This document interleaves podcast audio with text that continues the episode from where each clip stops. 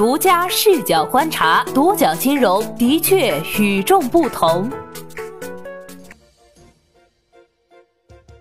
本期我们一起关注的是一投资暴雷，口袋网无新增贷款，P2P 寒冬何时结束？十月八号，P2P 平台一投资在其官网发布公告称，市场行情不佳，贷后环境恶劣，已严重影响到平台的运营，决定要良性退出。前几日，口袋网的母公司中国幸福投资公告称，受行业环境影响，自二零一八年八月以来，P to P 业务并无取得任何新贷款。，P2P 雷潮的余震还在继续，似乎没有停止的趋势，存量平台还在减少，交易规模仍持续下滑，借款人和投资人的活跃程度锐减，债权转让攀升，且利率奇高等一系列风险事件依旧存在，P2P 还有转机吗？二零一八年六月以来，P2P 行业迎来大规模的暴雷潮，进而引爆了挤兑潮，众多排名前列的网贷平台均未能幸免，整个 P2P 行业陷入低迷状态。一投资虽然没有在当下的雷潮中斩戟沉沙，但终究还是受到了外部环境的波及。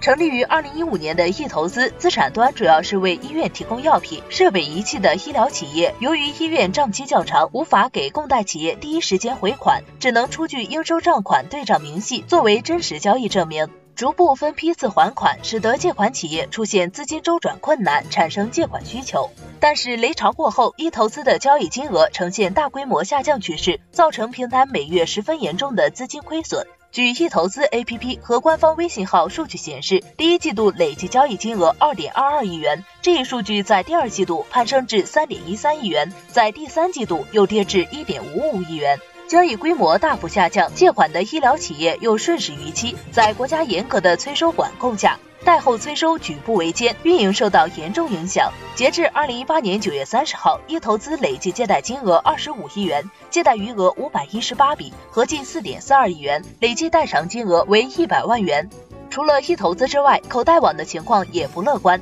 七月，口袋网正常运营受到影响，因此临时调整了部分规则，并启动了公司内部清查及资产梳理的工作。九月发布了存量业务兑付方案，兑付周期十八个月。口袋网是一家成立了七年的老平台，先后获得由深圳国资委控股的深圳市创新投资集团 A 轮投资，由国家发改委批准设立的政策性国家产业引导基金河南德瑞恒通投资基金 B 轮投资。二零一七年四月，港股上市公司中国幸福投资拟以三点八亿港元全资收购口袋网后，该笔交易已于二零一七年十一月二十八号完成，口袋网成功借壳上市。但光鲜的外衣也抵挡不住口袋网的颓废之势。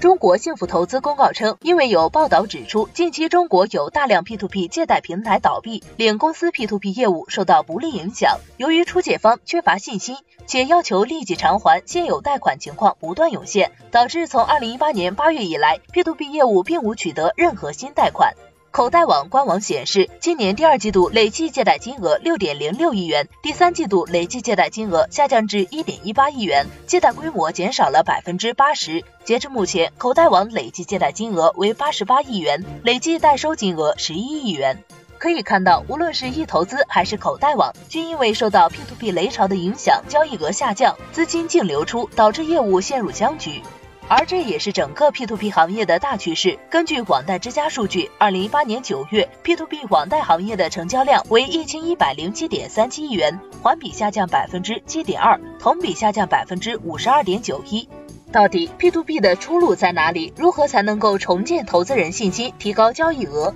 危机集中爆发以来，监管层、自律组织、头部平台等均对此采取了积极措施。自七月十三号起，中国互联网金融协会以及深圳、广州、江苏、上海、北京等地方互联网金融协会发布自律要求，呼吁行业和 P2P 平台有效防范化解风险。七月二十二号前后，上海、北京、深圳、广州四地宣布启动新一轮 P2P 网贷机构现场检查。九月左右，北京和广东金融局均明确表示，二零一六年八月二十四号之后，新设的 P2P 平台不得新开展 P2P 网贷业务，做好资金清退工作。各式各样的政策文件不断下发，各平台进入合规自查阶段。表面上风平浪静，但对于建立投资人信心的作用上，其实很有限。最关键的因素是备案，备案延期，一方面 P2P 平台合法身份的不确定性增加，另一方面备案难度加大，备案成功率降低，在一定程度上影响了投资人信心。换句话说，备案一刻未落定，投资人就会一直戴着有色眼镜，P2P 行业很难走上正常的发展轨道。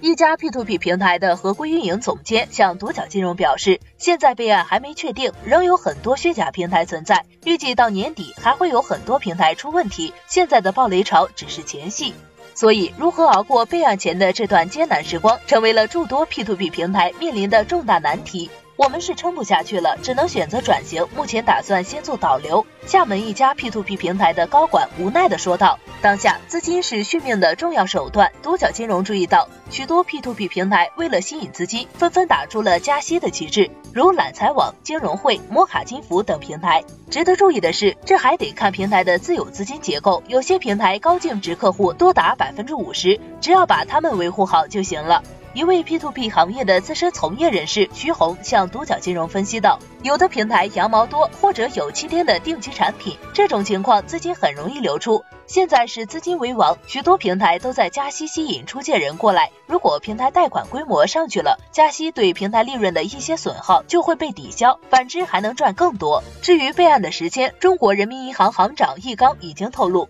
互金专项整治延期一至二年，最后期限还没有确定。但无论什么时候确定备案，P2P 平台如何一边合规自查，一边想办法撑下去，才是最重要的。你对 P2P 有什么看法？欢迎来下方留言区聊几句。好的，以上就是本期节目的全部内容，谢谢收听，咱们明天再见。